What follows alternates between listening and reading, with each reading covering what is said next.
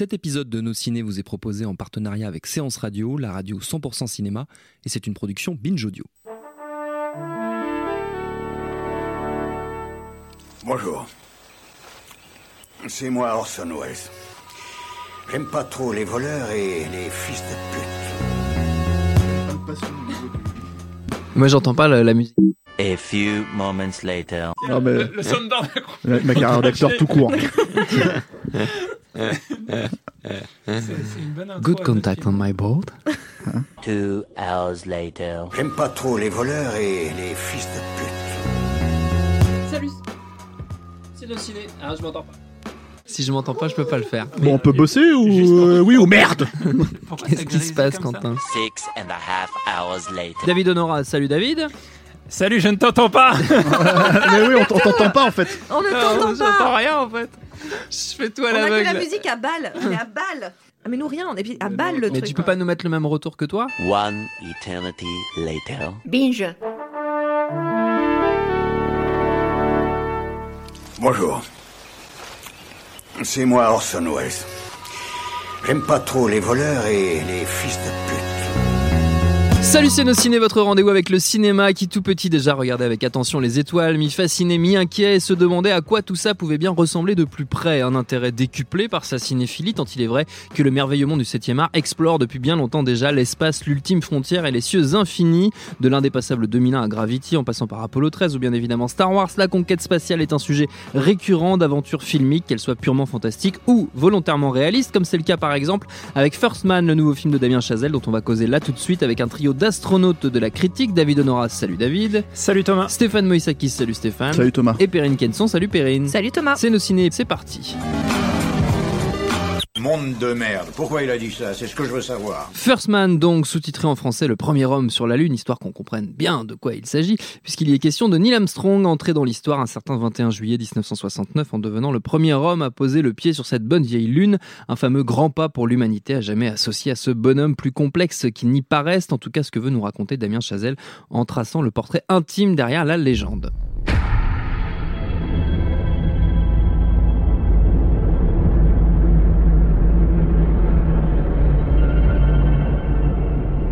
You sure? Yeah. Be an adventure. First man to walk on the moon. That'd be something.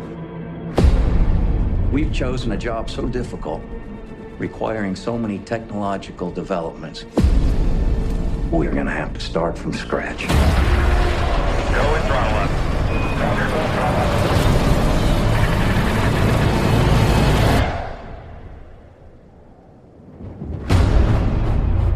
we master these tasks do we consider trying to land on the moon? Et au casting, dans le rôle principal, on retrouve Ryan Gosling, mais aussi Claire Foy ou encore Jason Clarke et Kate Chandler. Et pour ce qui est de Damien Chazelle, au cas où vous l'auriez oublié, on lui doit notamment Whiplash et La La Land, auquel nous avions d'ailleurs consacré une émission. Votre avis sur ce First Man, les amis? Tiens, David, tu vas commencer. Euh, bah oui, alors comme tu le disais en, introduction, euh, c'est euh, on s'attaque quand même à un gros morceau. En tout cas, Damien Chazelle s'est attaqué à un gros morceau parce que c'est vraiment, un- à, mon, à mon sens, un, sujet en or. Euh, D'abord parce que, bah, je, bah, je dirais pour même pour pour l'humanité, finalement, la, la conquête spatiale, si on si on croit pas en Dieu et qu'on crève pas trop la dalle, c'est peut-être un des rares trucs qui, qui peut donner du sens à l'existence. En fait, d'aller voir euh, ce qui se passe là-haut et du coup le euh, la conquête spatiale dans les années 60 euh, par, euh, par la NASA, qui, euh, qui aussi était motivée par des enjeux politiques Oui. pendant la guerre froide De et de, répondre à la conquête russe. voilà, d'être plus rapide que les que l'Union soviétique. C'est quelque chose d'a- d'assez fondamental dans dans, dans l'imaginaire dans l'imaginaire collectif et en particulier dans le cinéma parce que comme tu l'as dit euh, euh, la Lune en particulier, d'ailleurs dès Méliès euh, Mmh, et le voyage sûr. dans la Lune, euh, euh, bah, ju- jusqu'à ce qu'on y arrive vraiment. Et bah, l'année d'avant, c'était 2001 l'Odyssée de l'espace. Voilà, ça, ça, ça a été quelque chose de dès les débuts très présent dans, dans, dans le cinéma et qui ensuite est devenu ben, euh, complètement fondamental dans l'imaginaire avec des films comme Star Wars, etc. Euh, donc, euh, dans ce contexte-là, c'est de base le terrain pour, pour, faire un, pour faire un film important. En tout cas, le, le sujet, le sujet est très important. Euh, et, euh, et, et, Dam- et Damien Chazelle, en fait, se retrouve euh, avec ce sujet euh, euh, ben, dans la foulée de, de- de- du succès de La La Land, de, de fait d'a- d'avoir euh, reçu le- l'Oscar du, du réalisateur. Je crois que le film, euh, au dernier moment, Non, on ne l'a pas eu. on s'est rendu ouais. compte qu'il l'a En pas eu. fait, c'était pas lui. Mais, euh, mais, euh, mais donc voilà, euh, je, je trouve que il, sur, le, sur le papier, euh, l'angle, l'approche intime est, euh, est vraiment intéressante, euh, mais euh, à mon sens, euh, ça ne fonctionne pas parce que euh, justement le- le- les, personnages euh, qui entourent Neil Armstrong, euh, sa femme et ses, enfants, qui, euh, qui, sont vraiment euh, des- des- des personnages en soi intéressants, euh, sont à mon avis sous-écrits et mal exploités. Mm. Euh, Il y a un arc narratif euh, très important sur l'ensemble du film, c'est euh, la, la mort de la fille de- du, du couple Armstrong qui survient au début du film et à la suite de laquelle il décide en fait de, de, de se lancer en, en premier dans le programme Gemini qui va, qui va ensuite donner lieu au programme Apollo. Programme Apollo derrière, ouais. Et, et qui est, en gros, il a, il a besoin, et ça rejoint ce que je disais, il a besoin de trouver un sens à son existence et il se dit, Oui. bah voilà, on, on- on va se donner un objectif et, et ça va être ça, et c'est ce qui va euh, euh, asseoir son. son euh, Enfin, en, en tout cas, donner du lien dans sa vie, alors que lui, il est complètement paumé. Euh, je trouve que le, le- le personnage de Ryan Gosling est, euh, est, euh, en ce sens assez intéressant. On découvre pas mal de choses sur lui et on arrive à le comprendre. Euh, même si c'est parfois pas forcément raccord, notamment la, la fameuse première réplique qu'il fait en, en- en marchant euh, euh, sur la Lune, c'est un petit pas pour l'homme, Ouais, mais un bond de géant pour, euh, pour l'humanité. l'humanité, Euh, elle paraît pas du tout raccord avec le personnage. C'est au moment où il l'a dit dans le film, on, on, on, on- comprend pas pourquoi le personnage qu'on nous a montré pendant Ouais. une heure et demie euh, dit cette phrase, Ouais. il- comment il l'a préparé ou quoi que ce soit. Et, euh, et ce que je trouve dommage, c'est que alors il, a, il a aussi deux, deux autres fils euh, qui sont, mais alors, ils sont pas écrits quoi. Enfin, les, les enfants n'ont aucun intérêt. Ils- ils- on les voit un peu graviter, faire des trucs et il y a, il y a vra- enfin, ils sont pas écrits. C'est on avait un gros problème.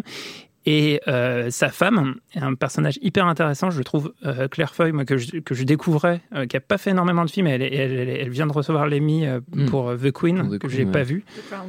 The Crown, Crown, pardon. pardon, ouais. pas The Queen. The Crown. Parce qu'elle joue Euh, la Queen. c'est ça. Ouais. Et, The euh, Queen, c'est Hélène Mirren. Mais on y Oui, on- oui. pour moi, c'est- oui, c'est c'est une découverte. Enfin, sur, sur- quelques scènes, je la trouve vraiment exceptionnelle. Enfin, c'est- c'est vraiment une très bonne actrice. Mm. Euh, mais euh, j'aurais aimé que, que son personnage soit plus creusé. Et, euh, et que qu'au- voilà qu'on ait un petit peu plus de, de, de biscuits autour d'elle et, et autour des enfants. Et, euh, et voilà. Après, euh, il y a un autre aspect du film qui est, qui est, qui est très réussi et qui, qui fait un peu la suite de, de, de ses précédentes réalisations, c'est la musique, euh, qui est encore une fois composée par Justine Hurwitz, je crois que c'est son nom, et qui, qui est extrêmement efficace, notamment dans, dans une des scènes importantes du film qu'il fallait pas louper, c'est la scène de l'alunissage. Oui. Et où la, la musique joue un rôle vraiment très important. Je trouve la scène réussie euh, beaucoup grâce à ça. Euh, et, euh, et voilà, donc c'est pour moi, c'est un, film qui prend vraiment pas beaucoup de risques. Peut-être parce que justement le sujet était trop gros, trop important, qui est, Mm. qui est vraiment calibré euh, pour la saison des Oscars, etc. Euh, mais qui aurait pu être beaucoup plus intéressant sur ce sujet. Perrine?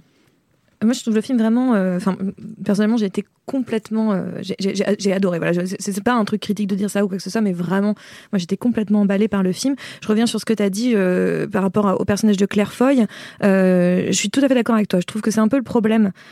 Pour moi, le seul problème du film, il est là, c'est sur le personnage de Claire Foy. Elle, elle est super. Et chaque scène qu'elle joue, elle, euh, elle vole pas la vedette, mais au moins elle, elle est- elle là, elle est clairement là. Et il a quelques scènes sur la fin du film, notamment, où d'un seul coup son personnage reprend une, forme d'importance qui est un petit peu euh, effacée tout le long. Mais en même temps, c'est aussi un peu le propos du film. C'est-à-dire, c'est pas le propos du film, mais c'est-à-dire qu'on est dans, les années euh, 60. euh, La place de la femme, elle est pas forcément euh, ultra euh, développée, et, euh, et notamment dans ce programme spatial où clairement tout est focalisé sur les hommes. Les femmes sont absentes du film. Elles sont les femmes à la maison. On voit même pas les femmes qui travaillent à la NASA ou ce genre de choses. Il y en a, y en a, il y en- a quasiment pas. Et, c'est réel aussi, c'est-à-dire qu'elles n'avaient pas une place aussi prépondérante dans la société. Donc d'une certaine façon, il y a une certaine logique là-dedans, même si c'est un peu dommage sur le personnage de, de Claire Foy en l'occurrence, puisque c'est aussi une histoire de couple. C'est une histoire très personnelle. Le, le, le, le film après s'inscrit vraiment dans la dans la suite logique du travail de, de, Damien Chazelle, en fait. C'est-à-dire, pas autant de la euh, du côté de la mise en scène, qui pour le coup est assez différente de, La La Land, par exemple, euh, mais sur, le, sur ses personnages. Parce que si on prend le personnage central de Whiplash, le personnage que jouait déjà Ryan Gosling et même un petit peu euh, Emma Stone dans La La Land, et ce personnage de Neil Armstrong, c'est des gens qui sont ultra passionnés, ultra focalisés, euh, à la border autiste en fait. Il y a quelque chose où Mhm. d'un seul coup, c'est des personnages qui vont pas euh, s'ouvrir au monde, qui vont euh, être plutôt en, en- comment dire contre le monde. Euh, dans un monde intérieur et qui vont voilà qui vont qui vont se priver de, de- du contact des autres euh, l'un avec sa batterie et dans cette espèce de, de concours qu'il a avec son prof euh, comment il s'appelle je sais plus le nom du personnage dans dans La La Land mais euh, Ryan Gosling dedans qui est euh, voilà obsédé par sa, sa vision du jazz au point de voilà d'être incapable de la communiquer et là on a euh, ce personnage oui D'ailleurs, si je peux juste ajouter un truc, il y a une scène similaire euh, en fait dans, entre Whiplash et, euh, euh, et j'y pense maintenant et, et First Man sur euh, la manière dont il sort d'un accident et Mm. que et que en fait il, on, on suit le personnage qui vient d'avoir un accident très grave et qui euh, limite effectivement de manière autiste refermée sur lui-même, un peu défiguré avec le sang, euh, Oui. continue à, à avancer, à parce qu'en fait il est plus il est plus dans son corps il est complètement dans son esprit et c'est ça qui est assez intéressant sur ce personnage parce qu'il euh, donc en effet le- la trame de départ le drame de départ c'est euh, la, la mort de la petite fille c'est pas un spoiler hein, ça arrive très rapidement Oui. dans le film et, euh, et au fur et à mesure, bah, évidemment, la conquête spatiale, la, la fameuse guerre des étoiles de l'époque,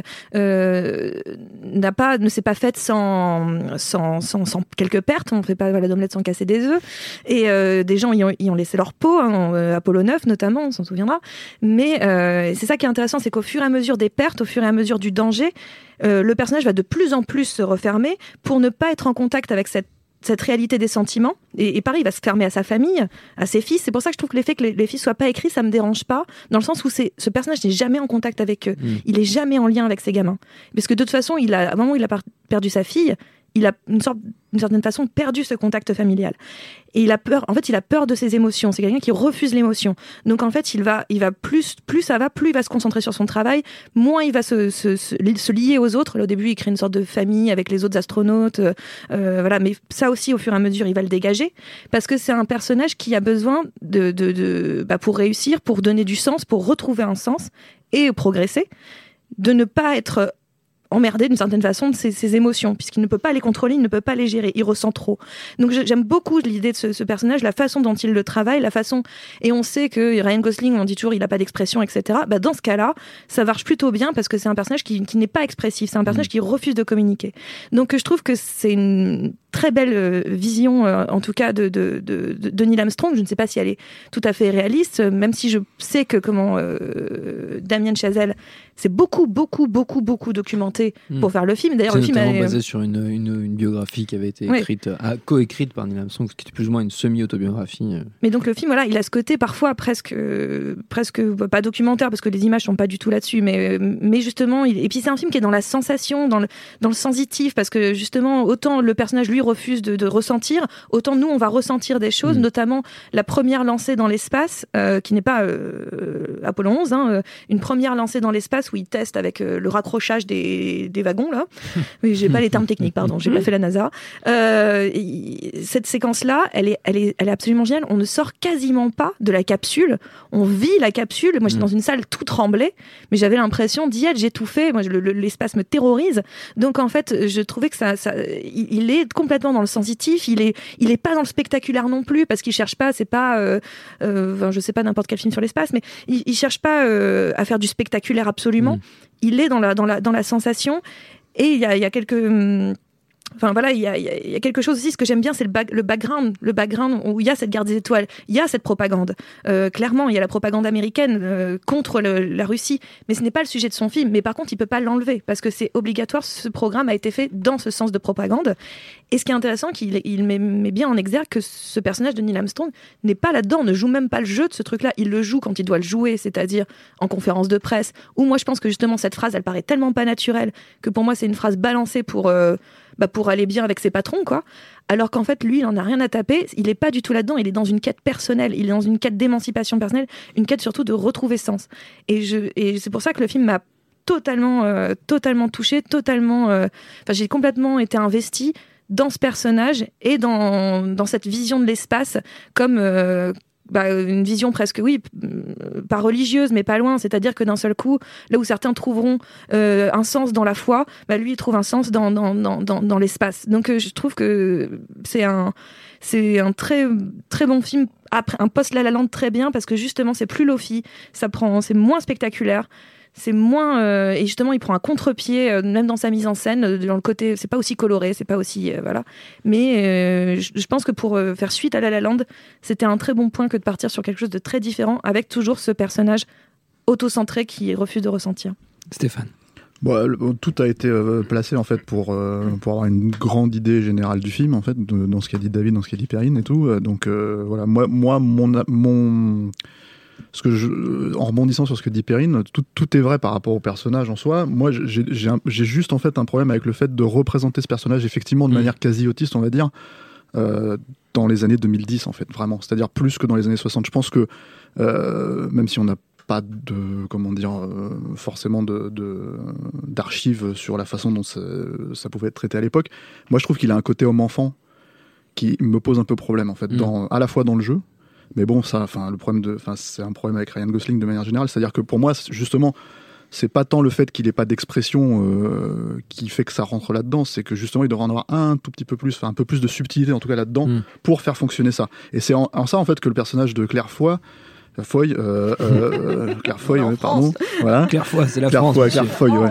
Euh, euh, fonctionne bien en fait justement et pas tant forcément en termes d'écriture effectivement comme le dit euh, David mais plutôt en termes de de- de- d'avoir un vrai euh, fil conducteur en fait sur quelle est la thématique euh, du personnage du récit parce que lui il en parle jamais il le montre jamais Mm. c'est une scène au début c'est une scène à la fin donc le truc c'est que ces moments en fait de danger effectivement ces moments où il se replie sur lui-même bah, en fait elle elle le vit pour la pour le reste de la famille et donc elle le vit pour le spectateur et du coup euh, c'est assez étonnant parce que euh, moi, j'étais investi dans ces scènes-là, les scènes de, de ménage, on va dire, les scènes de, de- de intimistes, euh, jusque vraiment avoir été cueilli, non pas par la scène finale euh, donc de, l'alunissage, tu vois, et tout ce qui se passe, quoi, mais vraiment en fait le, le- le tout dernier, la toute dernière, c'est le tout dernier plan où je me suis dit ah ouais d'accord, là, l'émotion m'a prise en fait, si tu veux, sans m'y attendre.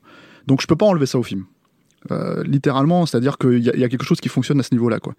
Euh, le reste, bah, c'est 2h20. Et le truc, c'est que c'est 2h20. Alors, euh, bon, moi, j'aime bien. euh, Enfin, le truc, j'ai bien aimé Whiplash. Je trouve ça plutôt pas mal. Euh, j'aime, bien La La Land, ça va. Je, j'ai pas de, de problème majeur avec le film. C'est juste que j'ai jamais compris pourquoi on surélevait Oui. le, le, le travail de ce mec-là. Et je pense qu'avec celui-là, en fait, j'ai, exactement le même problème.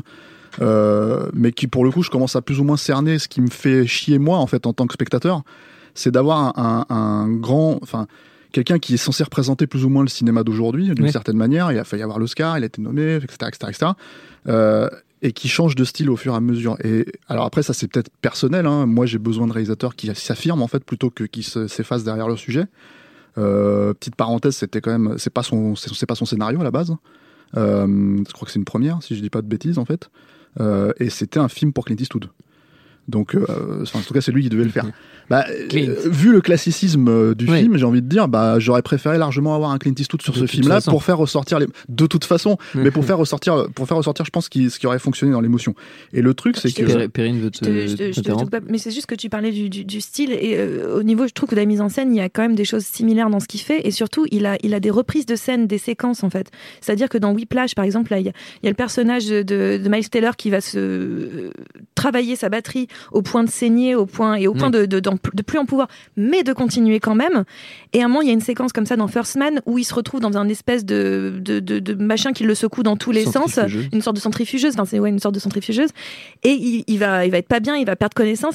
Et là où mon- il va se remplacer, non, il continue. En fait, c'est- toujours ces personnages qui vont trop loin. Enfin, il, Hmm. il- il les filme de la même façon. Ça, il les filme de la même non, façon. justement, je trouve pas qu'il est filmé de la même façon parce que ça, c'est thématique, si tu veux. C'est-à-dire, moi, ce que je retiens en tout cas quand je regarde Whiplash, et c'est là où je vois qu'il y a deux choses différentes, si tu veux. Et déjà, en fait, il y avait, il y avait ce, ce- ce changement majeur entre Whiplash et, et, mais, La La Land, oui. mais disons que je me disais, bon, bah, il s'affirme, si tu veux, Hmm. peut-être. C'est-à-dire que ce qui fonctionne pour moi dans Whiplash, c'est pas tant la mise en scène en soi que le montage, en fait. Le montage est extrêmement euh, efficace, et notamment dans ces scènes-là, dans les scènes dont parle Perrine, en fait, les scènes où le mec se, se, se- se fait mal. Et justement, en fait, là, il me semble que c'est pas du tout monté de la même manière dans, euh, dans First Man, par la force des choses, mais aussi parce que tout simplement, le type, en fait, euh, euh, a abandonné ça déjà avec La La Land entre temps. C'est-à-dire que La La Land ne fonctionne pas de cette manière-là. La La Land, c'est un film qui, euh, pour moi, à défaut de raconter quelque chose de profond, le raconte, on va dire, de manière assez enlevée, quoi. Et donc, du coup, euh, même s'il emprunte à, euh, comment dire, bah, tu vois qu'il emprunte à la fin, à la fin d'Arizona Junior, à la fin de, de- Oui. comment dire, de, de, de La La Land, même s'il fait des plans séquences qu'il a vus dans les autres comédies musicales, etc., etc. Tu peux pas enlever la maestria du truc, ça fonctionne, c'est, c'est, c'est, c'est, c'est enlevé, c'est joli, c'est chouette. T'es pris dans le, dans, dans le film, quoi. Là, euh, le problème que j'ai avec celui-là, c'est que oui, alors il y a une approche, une volonté réaliste qui est, qui est posée, euh, mais en fait, il y a un espèce de concept euh, de mise en scène, et c'est ça qui m'a vraiment surpris de la part de, de Chazelle, pour le coup, c'est qu'en fait, il il l'utilise plus comme un concept en soi que comme une- un vrai travail de mise en scène. C'est-à-dire, Oui. j'entends par là, euh, découper les séquences, monter les séquences, travailler les séquences pour Oui. obtenir une émotion. Et ce concept de mise en scène, c'est bah ça se passe dans les années 60. Donc en fait, il y a un espèce de filtre euh, 16 mm, tu vois, un peu étrange, tu vois. Et, et du coup, je me suis dit, mais vraiment, en fait. Et comme j'ai ce sentiment, alors encore une fois, oui, euh, tout ce qui a été dit là est, est- est, euh, v- totalement valide, y compris avec ma vision du film. Mais comme j'ai ce sentiment, en fait. euh, je veux dire ce qu'a dit David, ce qu'a dit Perrine, Oui. mais mais euh, mais euh, mais comme j'ai ce sentiment en fait euh, que c'est pas son scénario, donc en fait à un moment donné le type s'est dit bon comment je me l'approprie, comment je vais faire le truc? À part quelques plans, il y a notamment il y a, il y a un- une scène où il où il manque de se tuer en fait en faisant un essai où il s'écrase avec un avec un parachute où tu vois qu'il a travaillé un plan séquence tout ça etc pour pour intégrer Ryan Gosling dans la scène. Alors, tu vois que c'est un cascadeur à la base, ce genre de Mhm. petits trucs comme ça où je pense qu'il il a les moyens. En fait, il peut aussi se le permettre parce que c'est un film à gros budget. Euh, bah euh, à part ce genre de moment, euh, ouais c'est assez. Moi je trouve ça assez plat en fait finalement. Et donc voilà, donc pour moi l'émotion en fait elle est vraiment traversée par bah, l'idée du personnage de Claire Foy, voilà, qui qui qui qui euh, bah justement en fait ne, moi je trouve ne sert pas en fait à rien finalement euh, alors dans la logique de société de l'époque peut-être mais dans la logique en fait de d'unité familiale et et d'unité euh, comment dire émotionnelle pour le spectateur. Elle est là effectivement elle joue très bien moi je, je la connaissais pas non plus euh, apparemment elle va dans tous les films maintenant là mais euh, le truc c'est que On va voir de que- plus en plus, effectivement. voilà. Et, et le truc, c'est qu'elle est, euh, euh, elle est surprenante en fait de, de, de gravité. Là où justement, en fait, je trouve que, que enfin, le Ryan Gosling en manque, en manque énormément, Mm. y compris dans cet éternel. Parce que moi, quand je regarde euh, Neil Armstrong là dans ce film-là, en fait, je vois le personnage de Drive.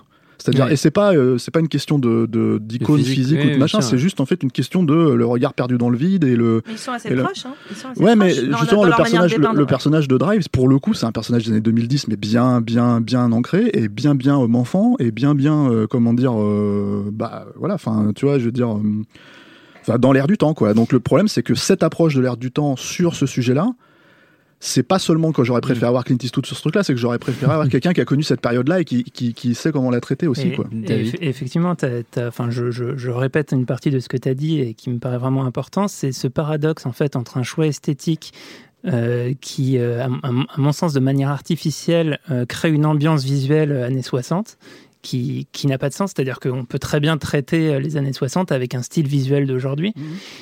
Et euh, qui est contrebalancé par euh, une caractérisation du personnage qui est une caractérisation d'aujourd'hui et qui paraît euh, un peu artificielle par rapport à ce qu'était euh, a priori. euh, Et, et même j'ai envie de dire, le, le- quand je parle de concept de mise en scène, c'est que j'oppose, euh, enfin, par exemple, euh, pour moi, et pour le coup, c'est quelqu'un qui a un vrai style à lui, hein, euh, mais même si, euh, encore une fois, je considère pas ça, je le considère pas comme un réalisateur au sens vraiment formel du terme. C'est qu'il apporte en fait le film un peu comme Nolan aurait abordé euh, son film à lui, c'est-à-dire qu'en fait il a un concept de comment dire de, de filmage, un concept de lumière, un Mhm. concept de machin, et tout va passer sous ce prisme-là. Et peu importe en fait si tu découpes derrière, peu importe si machin, tant que en fait t'as ce feeling-là général. Et donc en fait t'as un film qui, qui comme chez Nolan en fait t'as un peu un, un espèce de, pour moi, hein, euh, dans ce que j'apprécie au cinéma, un espèce d'encéphalogramme plat Mm. où euh, la meilleure séquence en fait ça sera la, la séquence la mieux écrite finalement. Oui. et euh, etc etc et lui laisse un peu plus ressortir les émotions que Nolan je trouve. Bah oui. et oui oui non mais encore une fois par le personnage de Claire Foy. Donc euh, voilà mais plus que mais plus que par le personnage de, Plus que par le de- personnage voilà. de mais après encore une fois je peux enfin dans tout ça je comprends la logique du perso c'est pas le problème en fait. Le problème c'est plus effectivement le, le- l'idée que euh, on aurait fait ce film euh, dans les années 70 par exemple et on l'aurait littéralement pas traité comme ça parce que je Ouais. pense tout simplement que euh, les gens à l'époque et ce n'est pas que par exemple la place de la femme dans la société c'est aussi la place de l'homme dans la société c'est encore un autre un autre débat Euh, mais le truc, c'est que la place dans même de société, c'est qu'il peut pas jouer ce genre de rôle d'homme enfant. Aujourd'hui, Hmm. c'est beaucoup plus accepté, beaucoup plus, euh, euh, voilà. Alors qu'à cette époque-là, non. Donc j'ai du mal, vraiment du mal à croire que Neil Armstrong était comme ça. Et, et en, en ce sens-là, effectivement, la réplique en soi. Euh, euh, elle est, elle match pas en fait, elle connaît pas et c'est une Il y a un réplique. petit pas ouais. Elle est problématique cette réplique parce que c'est une, c'est des répliques les plus connues de l'histoire de l'humanité. Donc Mm. le truc c'est que hum, donc euh, à partir de là, effectivement, avoir ce ce, ce sous enfin sous-jeu, enfin je sais pas comment dire, ce, ce, ce, ce sous-régime en fait euh, Mm. dans, dans l'interprétation et avoir cette grande phrase épique au milieu alors que le reste. Par exemple, il y a un autre un autre problème, moi je trouve dans le film, c'est la façon de, de, démon- de, fin de, même si c'est un tout petit personnage secondaire, la façon de montrer euh, Buzz Aldrin comme un trou du cul, quoi, de beauf et tout. Enfin, je trouve ça hallucinant. tu C'est vois. drôle. C'est- Ouais, c'est drôle, mais en même temps, c'est tellement, euh, c'est tellement pas fin. Non, dans- mais c'est dans- plutôt, c'est plutôt sympa en plus la manière dont il l'amène dans le film. C'est-à-dire qu'il est là quasiment depuis le début, mais tu sais pas que c'est Buzz Aldrin. Et depuis le début, il est là, il est dans le coin, il zone le gars. Et en fait, d'un seul coup, tu découvres que c'est Buzz Aldrin. Moi, ça m'a beaucoup amusé ce, ce truc-là. où il- Parce que tout le long, je me suis quand même posé la question pendant tout le long du film. Il est où, bordel, Buzz Aldrin Et, euh, et- Donnez-moi et donc, c'est juste que euh, quand il débarque, moi, j'aime beaucoup. Mais je suis. Je suis pas, euh, enfin, j'avoue que moi, le filtre dont vous parlez euh, m'a pas euh, du tout choqué dans le film. Je trouve qu'au contraire, il y a ce prisme années 2010 sur les années 60 et notamment sur cette manière de parler des, des, des, des femmes, parce que les femmes, elles sont pas, elles sont pas euh, ultra présentes, mais elles ont, elles sont là à des scènes clés. Euh, très clés. Par exemple, quand il y a un des personnages qui meurt et qu'il y a sa femme en face qui bah, zone euh, face à une voiture parce qu'elle sait plus où elle en est, elle n'arrive plus à se définir parce que c'était difficile de se définir ce dans cette époque-là. hein. Et oui, et c'est ça qui est intéressant. C'est pour ça que la fin, la fin, sur la fin, quand Claire Foy reprend plus d'importance qu'elle n'en a eu sur le reste du film, c'est là où moi elle m'intéresse le plus en soi, parce que je trouve qu'il malheureusement il la traite pas toujours très bien. En Mais fait, en on soi- dit la même chose. hein. Oui, mais je trouve que oui, voilà, mais je trouve que c'est plutôt. Enfin, euh, moi, ce n'est pas un problème ce prisme 2010 sur les années 60, et je ne trouve pas qu'il est en accord. Il n'est pas en train de dire que c'était bien ce qui se passait dans les années 60. Non, parce que c'est quelque chose que j'ai entendu aussi. Genre, c'est- ça donne, ça, donne l'approbation. Je dis, ben non, pas pas du tout. Donc non, au contraire, il est en train de faire un constat de ce qu'étaient les années 60, qui n'était pas forcément positif pour tout le monde, et avec voilà, c'est-à-dire de potentiellement dire, ben, Neil Armstrong, il était un petit peu cet homme Bizarre, perdu. hein un peu bizarre ce garçon.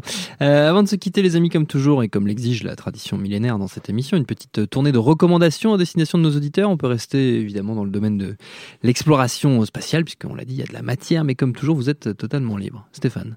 Bah, Armageddon. Ah, Toi, tu le savais. Tu coupes l'herbe euh, sous le pied de Perrine, c'est dégueulasse. Non, non, ah non, non, j'aurais Ah, pas fait t'en as une Armageddon. autre, ah, t'aurais pas fait Armageddon. Ok, Enfin, d'accord. Armageddon, le plus grand film sûr, de conquête de spatiale de l'humanité. l'histoire de l'humanité, Ouais. Avec, euh, avec, euh, avec alors, zéro classicisme pour le coup, mais Ouais. littéralement, c'est-à-dire que quand t'es dans l'espace, tu comprends rien. Enfin, moi, moi, moi, il y a littéralement une scène dans ce film qui est la scène de la destruction de la station Mir, quand ils vont faire le russe. Je, je, je déconne pas, j'ai le Blu-ray chez moi, j'ai tout, je l'ai maté, je sais pas combien de fois cette scène, je ne comprends rien ce qui se passe. Je ne comprends littéralement rien ce qui se passe. Il y a un mec, en fait, qui fait tomber un, un- un- une vis, ils font merde, ça va péter, tout le monde se met à courir, c'est- n'importe quoi, et ça pète. Ah, parce qu'il y a une vis qui est tombée. Donc c'est super space comme film, mais c'est super space comme scène, mais, fragile, la mais, station euh, Mir, mais Bruce Willis, est magnifique dedans, il est sûr. beau, il est bleu, il est vert, il est jaune et tout. Enfin, c'est- et puis c'est Michael Bay à, à son zénith. Voilà, ça veut dire, tu vois, donc, euh, donc très très beau film. euh, Chef-d'œuvre. euh, pas, pas, pas du tout classique. Alors si, et, et en fait, je vais faire une deuxième reco parce que Ah. merde, tu vois, parce que Clint Eastwood aurait dû faire euh, First Man et j'aurais préféré, voilà. Space Cowboy. Donc allez voir. Non, non, parce que je l'ai déjà faite. Ah, Donc allez voir la bande-annonce de The Mule parce que là, en fait, on- c'est, ça a l'air magnifique. Je sais Ah. pas, tu vois, c'est quand même pas compliqué le cinéma. Tu vois, tu de filmer Clint Eastwood, tu vois, et que la gueule un peu, un peu en sang, il se tourne vers toi, il a le regard comme ça, euh, perdu, tu vois, mais, mais acéré, tu vois, et il y a sa petite voix rédemptrice qui te dit, je, je suis désolé pour tout ce qui s'est passé. Et tu fais, oh, non, Clint, tout va bien. Il s'est excusé pour 15h10, 15h17 et c'est bon, on revient au cinéma, quoi. Donc non, non, c'est, voilà. Clint et, euh, et, et, Et, et Pierre Michael. Maher, et puis Voilà. Michael, voilà, les deux mamelles de Stéphane Moïseki. Exactement, le cinéma. Le cinéma. David. Euh, moi, j'ai une triple recommandation. Ah, ah, ah, Euh, en avoir 4 après, et puis Festival. Quentin en fera 5, et puis voilà. Non, non, une- la, la- la première très rapide, c'est c'est juste un, un truc dont je voulais parler dans l'émission, j'ai pas eu le temps. euh, c'est euh, euh, en fait la, la- une des difficultés euh, auxquelles il a dû faire face, c'est que euh, il, il- il fait face à un, un univers visuel extrêmement balisé par, euh, par Mmh, plein de films, et euh, notamment euh, on a, on trouve du coup dans le film les séquences un peu clichés euh, des, des mecs qui boivent des bières dans le jardin en regardant la lune, euh, qui en même temps sont nécessaires au film. Et voilà. Et pour moi, pour moi, le, le meilleur film pour montrer ça, pour montrer les astronautes qui, qui regardent la lune dans leur jardin en buvant de la bière avant d'y aller, c'est Mission to Mars. La- la- tout le début de Mission to Mars, à ce niveau-là, dans la caractérisation des personnages, dans la manière de montrer l'équipe en train de se constituer, la rapport, les rapports entre les membres de l'équipe, ce- ce- ce- cette séquence est exceptionnelle. Après, le, le- le film a quelques dé- problèmes sur la fin, Petit, oui. mais que moi je trouve complètement, je- je euh, pas. com- complètement défendable. Enfin, pour moi, c'est un très bon film, mais euh, mais le début est extraordinaire. Donc, euh, faut voir au moins les, les, les- les séquences de début de, de, de Mission to Mars. Euh, ensuite, je voulais parler alors aussi d'un podcast. Ah, c'est un podcast très connu de NPR qui s'appelle The American Life. Et il y a un épisode sur Frank Borman, qui était un astronaute. Alors, on, le, on le voit un petit peu dans le film. Il était dans la mission Apollo 8. C'était le commandant d'Apollo 8. Et c'est la première mission qui fait le tour de la Lune, en gros. Et donc, qui a pris les premières photos de, euh, du lever de terre, euh, etc. Ouais. Et euh, ce mec, en fait, euh, enfin, on, on le découvre dans le, dans le podcast, c'est- super intéressant parce qu'il s'en fout complètement des étoiles, quoi. Le, le, co- le côté euh, romantique euh, d'aller dans l'espace et tout, je trouve ça complètement con. Euh, il a jamais vu euh, 2001 l'Odyssée de l'espace, ça le fait chier et tout ça. Et euh, il raconte euh, que lui, il, a- il adore, il adore sa femme et sa fille, et il, il, il était motivé par par par l'émission parce qu'il voulait faire la nique aux, aux Russes, Ouais. Euh, mais euh, que le, le truc qui l'a le plus bouve- bouleversé en allant dans l'espace, c'est de voir la Terre et d'avoir envie d'y rentrer. Et, de- et je trouve que cet angle et ce personnage, euh, est assez intéressant et ça vaut le coup. De, je crois le, le- dans l'épisode du podcast, c'est euh, une histoire parmi d'autres et ça, ça dure pas très longtemps. Je vous invite à écouter ça. Et, euh, et j'avais une dernière reco puisque j'avais dit une triple reco. C'est vrai. Et euh, Tu l'as dit, tu l'as promis. j'ai- promis une triple reco et c'était quoi? Eh ben, si je m'en souviens pas, je vais laisser Perrine et si je retrouve ma troisième, je, ferai. Putain, c'est trop de suspense. Trop de suspense. Perrine. Euh, je suis pas du tout dans la conquête spatiale, euh, mais euh, c'est un film, c'est un documentaire qui m'a fait l'effet de 2001 de l'Odyssée de l'espace et donc euh, cette espèce de d'introspection que j'ai aussi ressenti en regardant le film où je me vraiment ça, ça allait chercher des choses très à l'intérieur et c'est un documentaire qui s'appelle Into Eternity euh, de euh, Michael Madsen, rien à voir, Non, Euh, pas le même, et euh, c'est un film sur la traite des déchets nucléaires. Hmm. Voilà. Et euh, qui t'explique que, euh, en fait, en Norvège, je crois, enfin, on est en train de construire à 5 km de profondeur euh, un endroit pour stocker les déchets, de, les déchets, les déchets nucléaires, et on va le refermer. Et la question du documentaire, c'est il ne faut pas ouvrir cet endroit pendant 100 000 ans, parce que ça met 100 000 ans à se dégrader. Ouais. Et comment on va dire aux gens de ne pas ouvrir la porte pendant 100 000 ans? Et au début, tu te dis, bah c'est simple, vous mettez un panneau, les gars. et, le mec, et- limite, le documentaire t'entend le dire et il fait, alors vous avez pensé à un panneau? Eh ben non, parce que 100 000 ans, notre humanité, elle a 10 000 ans. Vous avez vu ce qui s'est passé en 10 000 ans? Alors imaginez fois 10. Et là, tu fais Ah mon Dieu Et là, t'as plein de chercheurs avec des diplômes derrière eux qui sont en train de te dire Je sais pas. Tu finis recroquevillé en train de chialer et dire On va tous mourir. Et c'est à peu près l'image que euh, ce que j'ai ressenti. Mais le film a quelque chose de. En plus, la manière dont il est mis en scène, euh, très, euh, très stylisé, euh, très. euh, euh, voilà, il très théâtral, euh, notamment de la part du, du- du réalisateur te met dans une position d'angoisse absolue, comme euh, 2001 l'Odyssée de l'espace. On sent la menace sourde, on sent quelque chose qui monte, et on sent, bah voilà, euh, et ça nous pousse à réfléchir à l'intérieur de, l'intérieur de nous, d'aller chercher des choses très intérieures. Et c'est pour ça que le film m'a, à plusieurs moments, renvoyé vers ce documentaire, qui encore une fois n'a rien à voir puisque c'est le nucléaire, quoique. Mais euh, voilà, et je, je- je vous encourage à le voir et euh, avec un peu de glace pour, euh, pour que ça passe parce que c'est c'est un peu dur en fait. Ça- ça- ça- on n'est pas bien à la fin. Into Eternity. Into Eternity. de Michael Madsen. Madsen. David, tu as retrouvé ta troisième reco Ouais, j'ai retrouvé. Donc Ah. en fait, c'est- c'est une reco euh, avec un point d'interrogation parce que en fait, c'est une une série dont, dont- exactement une reco. Euh, c'est une série dont j'ai pour le moment vu pour le moment vu simplement le pilote qui arrive bientôt Ouais. sur OCS s'appelle The First euh, et c'est avec Sean Penn et c'est sur la conquête de Mars en fait donc ça se passe euh, dans un futur proche et euh, en fait une société en collaboration avec la NASA euh, prépare une mission pour envoyer des, des humains sur Mars. Il se passe dans le pilote un truc Et euh, j'ai vu le pilote. je ne vais pas vous dire ce qui, ce qui se passe, mais bon, vous vous en doutez, hein, ça, ça se passe pas très bien. Ça se passe mal. Et, euh, et voilà, c'est un peu, euh, c'est un peu intrigant. Et Il ça- retrouve Matt Damon qui faisait pousser des patates avec son caca. Enfin, c'est Il y l'enfer. aura peut-être quelque chose comme ça. Euh, C'était pas trop mal et ça commence, voilà, ça va passer sur OCS à courant, courant octobre, c'est très bientôt. Très bien, très bien. Donc, The First, hein, on a dit The First. Merci à tous les trois, notre temps est écoulé. Merci à Quentin, à la technique, merci à l'antenne Paris pour l'accueil. Rendez-vous sur binge.audio, le site de notre réseau de podcast Binge Audio pour retrouver toutes nos émissions, le programme des prochaines, les dates d'enregistrement en public si vous voulez venir nous voir. Puis en attendant, on vous dit à très vite. Binge. Et tout de suite, un message de notre partenaire Séance Radio. J'adore mon boulot. Vous êtes la crème de l'aristocratie française. Vous avez compris ce que je vous ai dit? Oui, cancer du poumon, inopérable. Next épisode, c'est le nouveau rendez-vous 100% série de Séance Radio avec Charline Roux et son équipe. On ferait mieux de rebrousser de main, les gars. J'ai fait du mal. J'ai compromis des missions. Des policiers français, je peux les acheter, pas les tuer. Next épisode, le mardi à 19h sur Séance Radio, est disponible sur toutes les applications podcast.